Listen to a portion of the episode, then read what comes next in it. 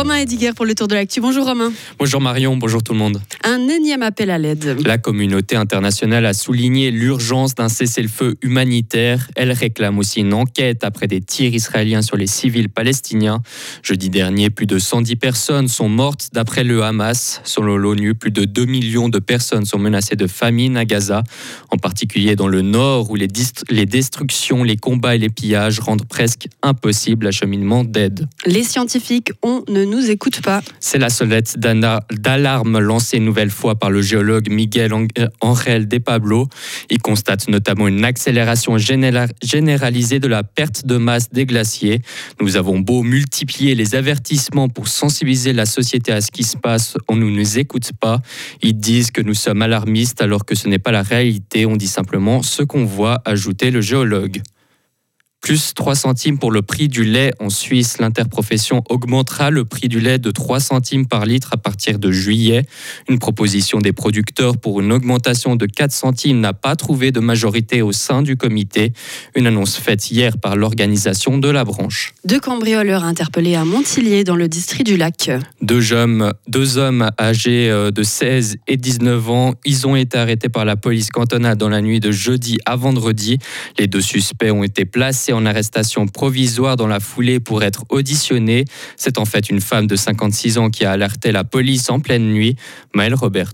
Il est 2 heures du matin quand cette femme entend du bruit chez elle dans une maison individuelle de Montillier. Une fois la porte refermée, les cambrioleurs partis, elle appelle la police fribourgeoise qui dépêche alors sur place plusieurs patrouilles et deux chiens. Les recherches aboutissent vite. Les agents interpellent dans le secteur les deux malfaiteurs présumés.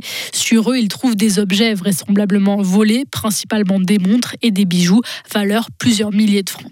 Les enquêteurs cherchent maintenant à savoir si ces deux hommes ont agi seuls ou pas, parce que la veille, cette femme de 56 ans a reçu de la visite suspecte des personnes qui ont prétendu vouloir lui vendre de la marchandise, mais en ont profité pour voler la clé de la maison.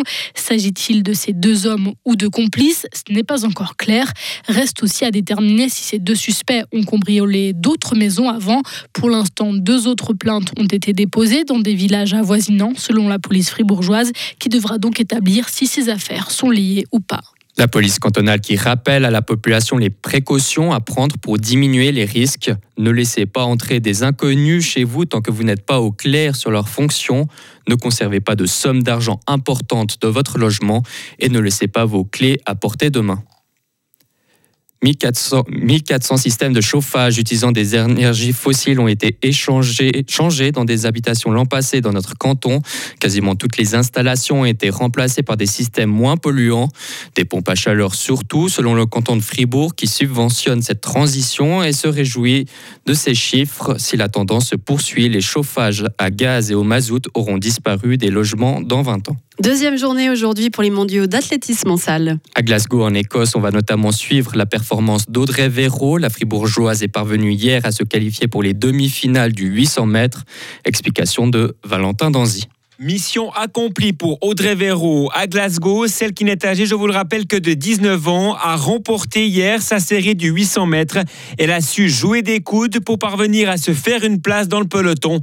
Les deux premières places de chaque série étaient directement qualificatives. La Valaisanne Laure Hoffman est également parvenue à se qualifier. Ces demi-finales du 800 mètres féminin auront lieu aujourd'hui aux alentours de 13 heures. Et sur le 60 mètres masculin, Pascal Mancini n'a pas réussi à se qualifier pour la finale.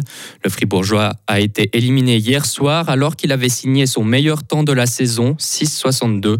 Il aurait fallu courir 6 centièmes plus vite pour rejoindre la finale qui réunira les 8 meilleurs sprinteurs du monde. Fin de saison pour Yasmine Fleury. La skieuse suisse a annoncé la fin prématurée de sa saison. Championne du monde de descente, la Grisonne a indiqué sur Instagram avoir toujours des problèmes au genou droit. Une blessure intervenue lors de la deuxième descente de Grand Montana. Et pour terminer, une bonne nouvelle, un doublé en ski à Aspen. Marco Dormat est allé chercher son huitième géant en Coupe du Monde cette saison. Il a signé son 22e succès dans la, dans la discipline et s'est assuré le globe du géant. Je pense que c'est la plus dure victoire de la saison soufflé le skieur nidwaldien. Loïc Meillard a terminé à une très belle deuxième place à 14 centièmes de son coéquipier. Thomas Tumler, lui, finit quatrième. Merci beaucoup Romain, on vous retrouve tout à l'heure à 9h. Retrouvez toute l'info sur frappe et frappe.ch. Radio FR. Quelle est la couleur du ciel?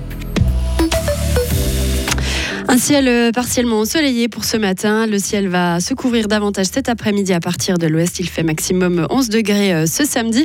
Demain, quelques éclaircies pour le matin. Sinon, le temps sera nuageux avec quelques précipitations durant la journée. Quelques flocons sont possibles en dessous euh, de 1000 mètres demain. 5 à 7 degrés. Puis lundi, quelques gouttes ou encore quelques flocons résiduels en tout début de matinée. Sinon, passage à un temps sec.